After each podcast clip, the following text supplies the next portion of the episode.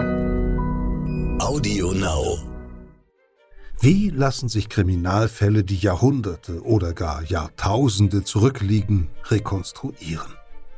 Wie entstehen die in diesem Podcast präsentierten Zeitreisen an die Tatorte der Vergangenheit und wodurch zeichnen sich typische Geo-Epoche-Geschichten aus? Welche Schwierigkeiten meistern die Autoren? Wie arbeitet die Redaktion? Und was bietet die gerade erschienene Geo-Epoche-Ausgabe Verbrechen der Vergangenheit? Verbrechen der Vergangenheit. Der Crime-Podcast von Geo-Epoche mit einer extra Folge über das Making-of.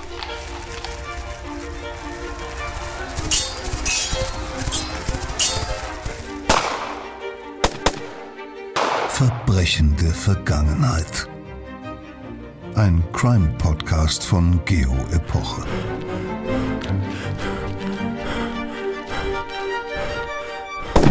Hallo, herzlich willkommen zu einer Folge, in der wir ausnahmsweise mal keinen historischen Kriminalfall präsentieren, sondern wir sprechen darüber, wie die Geschichten, die wir Ihnen hier in der mittlerweile vierten Staffel präsentieren, eigentlich entstehen. Denn damit aus einer Randnotiz der Geschichte, zum Beispiel über einen Mordfall im alten Ägypten, eine wirklich spannende Reportage wird, mehr noch eine richtige kriminalistische Zeitreise. Dafür ist eine ganze Menge nötig. Mein Kollege Johannes Teschner hat die aktuelle Ausgabe von Geopoche, die wie unser Podcast Verbrechen der Vergangenheit heißt, redaktionell betreut. Und damit ist er für unser kleines Making-of der ideale Gesprächspartner.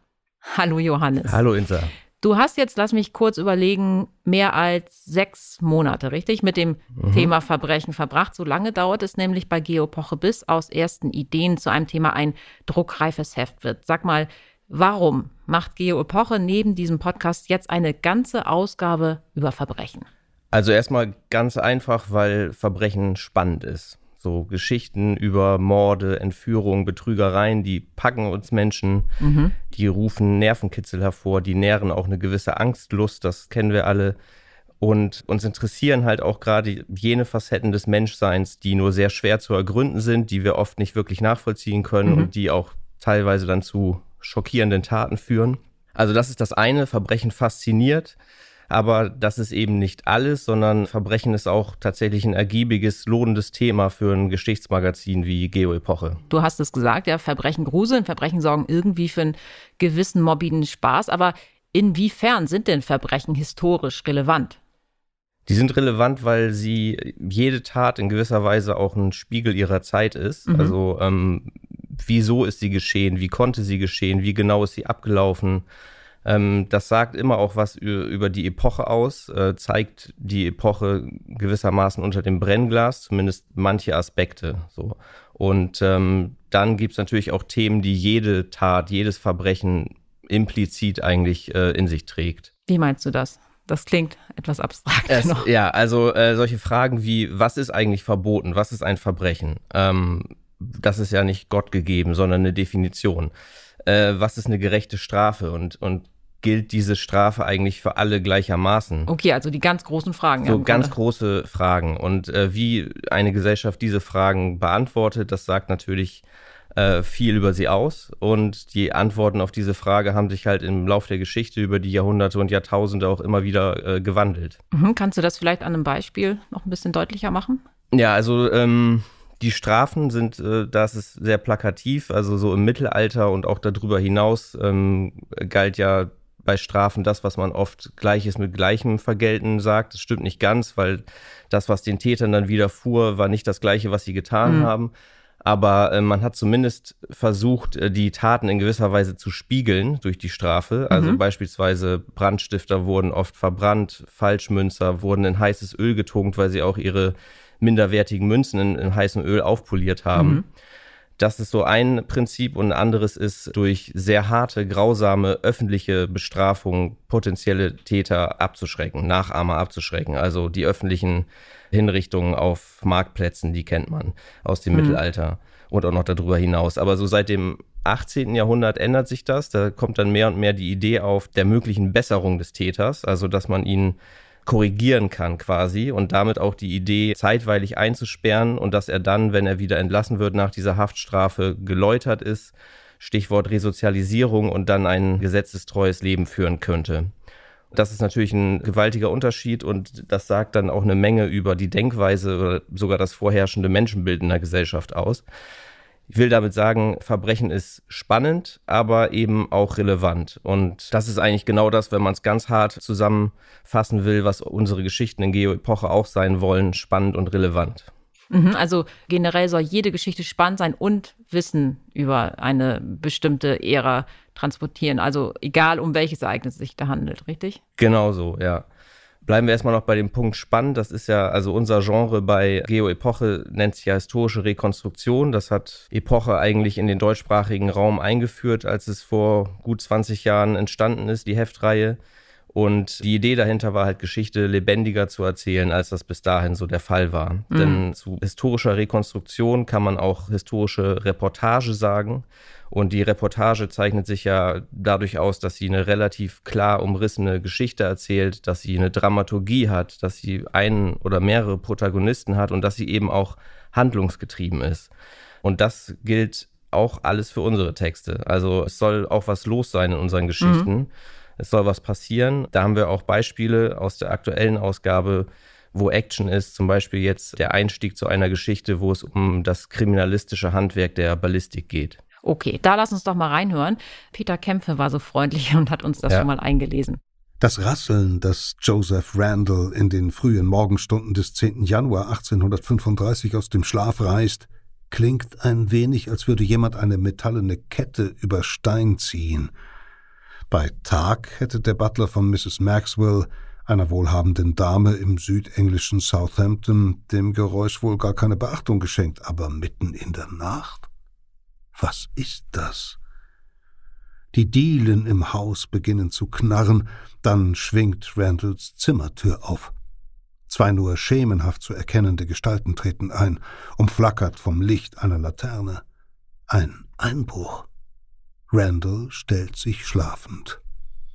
Kurz wartet er, dann dreht er sich zur Seite und greift nach der Pistole, die er aus Angst vor einem Überfall stets unter seinem Kopfkissen aufbewahrt. Doch die Eindringlinge, die den Butler offenbar die ganze Zeit im Blick gehabt haben, sind schneller. Ein lauter Knall, ein scharfes Sirren neben Randalls Ohr, wo eben noch sein Kopf war, klafft ein Loch in Kissen und Bettgestell. Nach ihrem Fehlschuss wenden sich die Diebe zur Flucht. Auch Randall stürzt aus dem Zimmer, wirft sich im Flur auf sie. Ja, das ist wirklich spannend. Im weiteren Verlauf dieser Geschichte wird dann im Grunde die Geschichte der Ballistik ja erklärt. Genau. Und das ist der Einstieg zur Geschichte und man will hoffentlich wissen, wie es weitergeht und man ist mittendrin in der Geschichte. Auf jeden Fall, ich will es wissen. Ja, das ist schon mal gut. Und das ist auch ein Grund, warum wir in der Regel im historischen Präsens schreiben, weil dann der Leser näher dran ist und sich die Geschichte quasi beim Lesen entfaltet, fast so wie wenn man einen Film schaut. Mhm. Wir haben noch ein weiteres Beispiel für Action in der aktuellen Ausgabe. Das ist als der legendäre australische Gangster Ned Kelly, das ist ein Mörder, Bankräuber und Pferdedieb, sein finales Duell gegen die Polizei hat. Okay, lass uns reinhören. Kelly ist zu sich gekommen und taumelt in Sonnenlicht und Nebel aus dem Unterholz, mit einem zylindrischen Helm mit schmalem Augenschlitz, Brust- und Rückenpanzern, seinen weißen Regenmantel wie einen Umhang um die Schultern tragend. Es ist der Banjib, Jungs, ruft einer der Polizisten, überzeugt, das halbmenschliche Fabeltier aus der Vorstellungswelt der australischen Aborigines vor sich zu sehen. Andere, so berichten es die Beamten später vor Gericht und in Zeitungsinterviews, glauben, den Teufel persönlich zu erblicken. Sofort eröffnen die Polizisten das Feuer, doch die meisten Kugeln prallen scheppernd an der Rüstung ab. Kelly wankt. Er schlägt mit seinem Revolver gegen den Helm und brüllt Verfluchte Hunde, ihr könnt mich nicht verwunden. Doch dann trifft ihn eine Ladung Schrot aus einem Gewehr in die ungeschützten Knie, eine zweite in die Hüfte. Kelly stöhnt ein Ich bin erledigt und stürzt zu Boden. Oh ja, ein richtiger Showdown. Ein echter Showdown, genau. Was wir mit solchen Passagen erreichen wollen, ist Kino im Kopf nennen wir das, dass Bilder beim Leser entstehen im Kopf und dass der Leser eintauchen kann in die Vergangenheit. Also quasi, man könnte sagen, sich auf eine Zeitreise begibt. Mhm. Und das versuchen wir eigentlich immer in unseren Texten. Also nicht nur, wenn gerade eine Schießerei ist oder es einen Überfall gibt, sondern auch in weniger dramatischen Situationen. Also wenn zum Beispiel Ramses III., über den wir auch einen Text haben im Heft, vor mehr als 3000 Jahren durch seine Tempelanlage mhm. zu seinem Harem geht, auch dann soll der Leser möglichst dabei sein und eben Kino im Kopf empfinden. Mhm, er ist dann im alten Ägypten. Genau. Hören wir da auch noch mal rein. An diesem Frühlingstag des Jahres 1152 vor Christus, also schreitet Ramses III. durch die Gärten zum Harem. Die Möbel hier sind aus Elfenbein und Zedernholz, Trinkschalen und Teller aus Gold und Silber. Über offene Balkons strömt ein kühlender Luftstrom herein. Weit geht der Blick auf das Niltal und auf die Gärten, durch die der alternde Herrscher sich den Haremsdamen nähert. Wächter öffnen ihm die Türen und schließen sie hinter ihm wieder mit Bolzen und Seilen von außen. Die Pforten lassen sich von innen nicht öffnen. Kein Chronist verzeichnet die Zahl der Haremsdamen, einige Dutzende, die meisten sind jung, viele Abkömmlinge aus Adelsfamilien, andere Prinzessinnen aus fremden Ländern.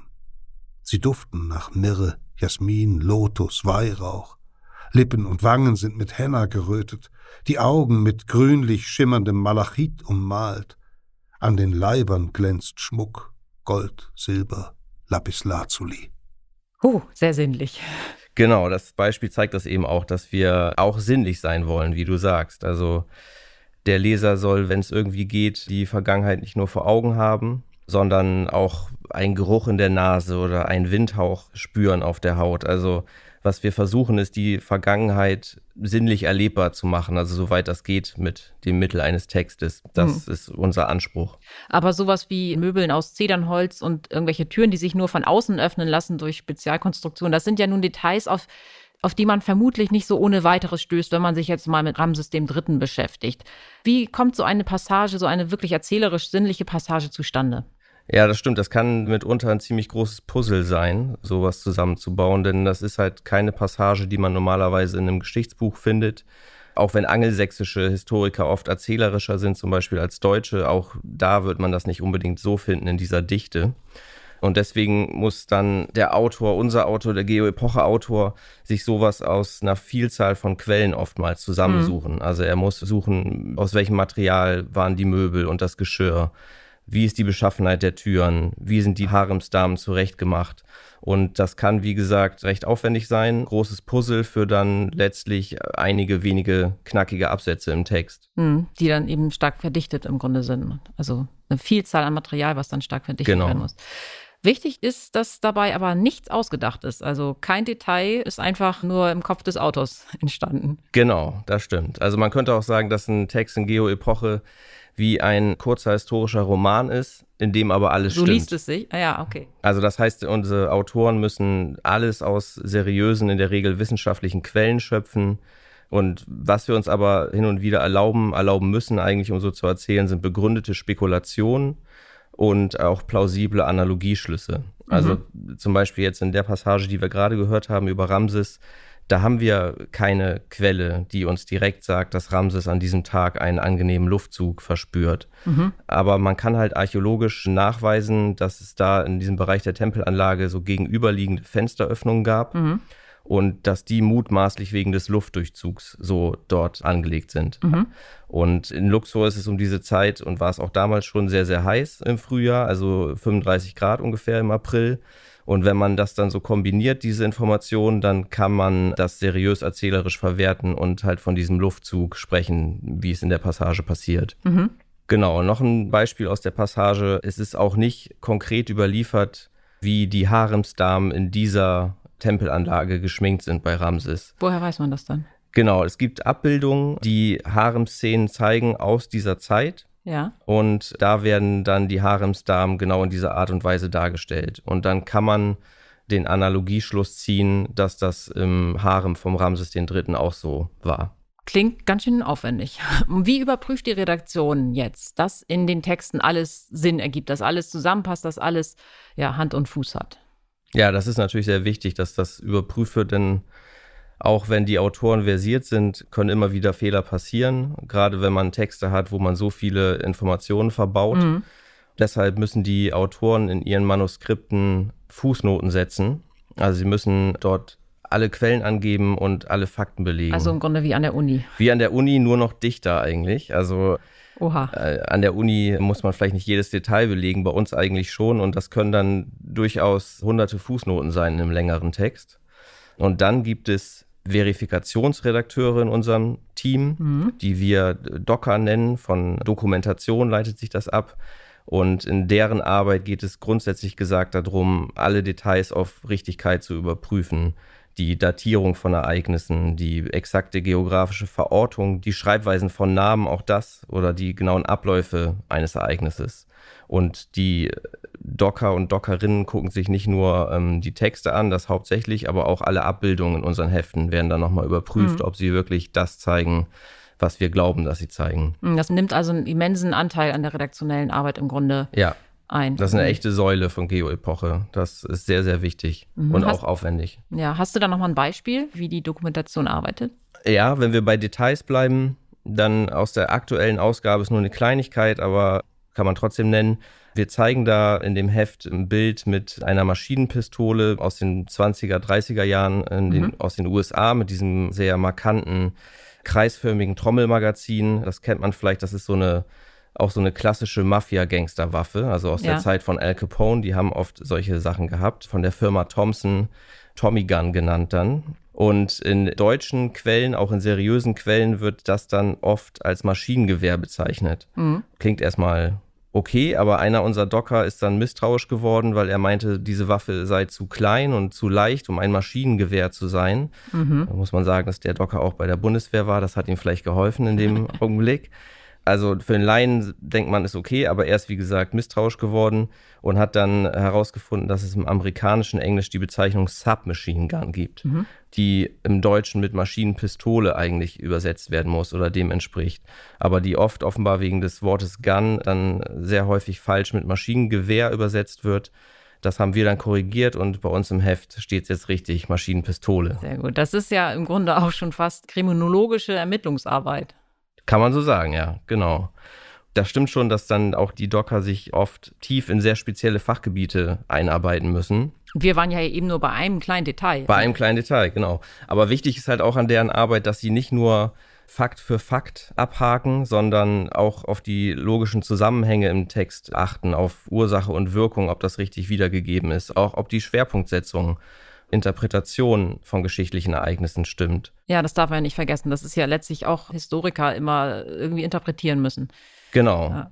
Und wie du richtig sagst, Geschichte, Geschichtsschreibung ist auch immer zu einem gewissen Grad Interpretation. Die liefern die Historiker und das versuchen wir dann auch immer kritisch zu hinterfragen, ob diese Interpretationen stimmig sind. Und deswegen gehen wir auch, wann immer es möglich ist, in die Primärquellen rein. Also verlassen uns nicht nur auf die Sekundärliteratur, auf die Bücher der Historiker, sondern auf die Originalquellen. Da gibt es auch ein Beispiel aus dieser Ausgabe. Da, wir haben mhm. einen Text über einen Gerichtsprozess im antiken Rom mhm. und die Überlieferung basiert in großen Teilen auf Schriften Ciceros, der als Anwalt beteiligt war an diesem mhm. Gerichtsprozess.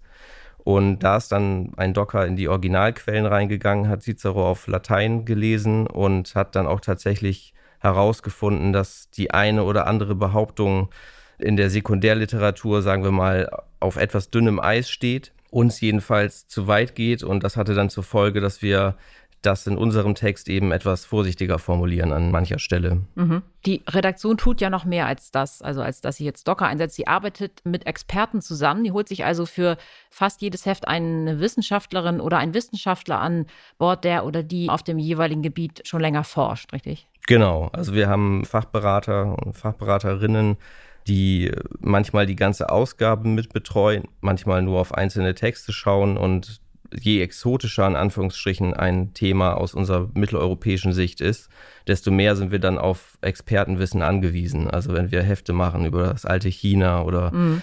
Persien, Afrika, da geht es dann oft auch um schwierige Quellenlagen und auch mitunter um Sprachen, die wir nicht sprechen. Und mhm. da helfen uns dann Experten extrem weiter. Das haben wir ja in dieser Ausgabe jetzt gehabt, auch wieder bei dem Ramses-Text, über den wir schon sprachen. Ja. Da hat eine Ägyptologe nochmal rübergeschaut und da ging es vor allen Dingen darum, also dieses Gebäude oder der Gebäudekomplex, in dem die Geschichte spielt, das ist eine riesige Tempelanlage und nur ein Teil davon ist der Palast von Ramses III. Und es ging halt dann darum, immer auseinander zu klabüsern, was ist jetzt Palast, was ist Tempelanlage, wo sind wir jetzt genau. Klingt erstmal einfach, ist aber gar nicht so einfach auseinanderzuhalten, auch in den Quellen nicht immer ganz klar dargestellt. Und da hat eine Ägyptologe natürlich einen ganz anderen präziseren Blick drauf und sie konnte das sehr gut äh, differenzieren und uns damit weiterhelfen. Mhm. Und die Experten, die für Geopoche tätig sind, das sind nicht Experten, die einfach nur mal kurz draufschauen und ihren Namen hergeben, sondern die sind wirklich mit den Details einer Geschichte befasst und überprüfen zum Beispiel auch, ob das Recherchematerial, das die Autoren verwenden, wissenschaftlichen Standards genügt, also auch den aktuellen Forschungsstand wiedergibt, richtig? Das ist richtig, genau. Und indem sie das tun, helfen sie eben auch nicht nur Details richtig wiederzugeben, sondern helfen uns auch, den großen Kontext richtig mhm. zu erklären. Also was ich am Anfang gesagt habe, wir wollen in unseren Geschichten, die sollen spannend sein, mhm. aber eben nicht nur, sie sollen mehr als Spannung bieten, sie sollen auch Relevanz bieten, sie sollen dem Leser das große Bild vermitteln, den Kontext, sie sollen einen möglichst großen Lerneffekt haben. Mhm. Die schöne Geschichte allein reicht uns nicht, wir wollen keine Anekdote, sondern wir wollen auch Analyse bieten. Und da haben wir auch noch ein Beispiel aus der, genau. der Ramses-Geschichte. Ja, das hören wir jetzt nochmal. Doch Ramses III. muss auch nervenstark, kaltblütig und klug sein. Denn seine lange Regentschaft wird von schweren Kriegen gezeichnet, in denen er sich erfolgreich schlägt. Zunächst fallen libysche Wüstenstämme ein, die er schließlich in einer großen Schlacht bezwingt. Dann wird der ganze östliche Mittelmeerraum von der Invasion der rätselhaften Seevölker erschüttert. So werden die Feinde in ägyptischen Inschriften genannt. Tatsächlich ist bis heute nicht klar, wer sie wirklich gewesen sind. Völkerschaften jedenfalls, Krieger, die mit Frauen und Kindern auf Schiffen über das Meer kommen und Ägypten, Griechenland und die Levante verheeren. Das mächtige Hethiterreich mit seinem Kernland in Anatolien wird so geschwächt, dass es schließlich zusammenbricht. Auch kleinere Königtümer der Region kollabieren, Städte brennen, Felder veröden. Es ist eine der größten zivilisatorischen Katastrophen der Geschichte. Das Pharaonenreich aber widersteht dem Sturm der Fremden, Ramses III. besiegt die Feinde im Nildelta in einer kombinierten Land- und Seeschlacht so entscheidend, dass sie das Nilland nie wieder angreifen. Am Ende des Seevölkersturms ist Ägypten das bei weitem stärkste noch existierende Großreich im östlichen Mittelmeerraum, der Pharao, so scheint es, der mächtigste Herrscher der Welt.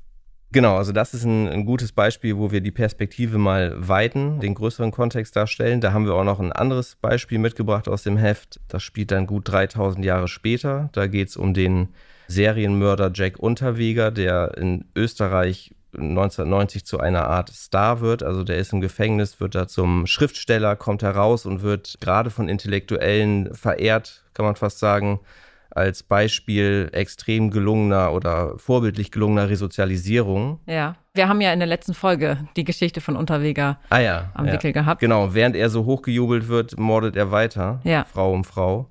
Da stellt sich dann der Autor äh, Jörg-Uwe Albig, der den Text geschrieben hat, in dem Text auch die Frage, ob das nur mit der Person zu tun hat, dass er so schillernd ist, dass er so hochgejubelt wird, oder ob das eben auch möglicherweise etwas mit der Zeit zu tun hat, in der er lebt. Mhm. Also die ganze Geschichte kann man, wie gesagt, in der Folge von der letzten Woche nachhören. Aber wir hören hier jetzt nochmal in die Stelle rein, die das, was du gerade gesagt hast, besonders gut wiedergibt. Besonders in diesen frühen 1990er Jahren trifft Unterweger auf eine Konjunktur, die den Kurs des Brutalen wieder in die Höhe treibt. Die Utopien scheinen fürs erste passé, eine neue Welle kriegerischer Konflikte überzieht die Welt, wie nach dem Ersten Weltkrieg kommt die Amoral in Mode, fallen humanistische Werte im Kurs. Das Gute ist abgeschlafft, konstatiert seinerzeit etwa der Berliner Soziologieprofessor Alexander Schuller, der seit dem Ende der Mauer und des Sozialismus eine Renaissance des Bösen verbucht. Auch das Kino führt in diesen Jahren gern den Mörder als Lifestyle-Ikone vor. Filme wie Quentin Tarantinos Pulp Fiction, Luc Bessons Leon der Profi oder Oliver Stones Natural Born Killers werden 1994 den coolen Charme der Bluttat feiern. Und drei Jahre zuvor ist es in Jonathan Demme's Kassenschlager Das Schweigen der Lämmer gleich ein Serienmörder, der mit Eleganz zur Identifikation einlädt. Hannibal Lecter, der eloquente, intelligente, kultivierte Sadist mit kannibalistischen Vorlieben, der einer Ermittlerin bei der Arbeit hilft und noch nebenbei deren Kindheitstrauma therapiert und dabei freilich vom Bösen nicht ablässt. Auch Jack Unterweger liebt das Schweigen der Lämmer. Ja, bei dem Film habe ich mich damals hinter dem Sofa versteckt. Echt so schlimm? Ja. Hinter dem Sofa.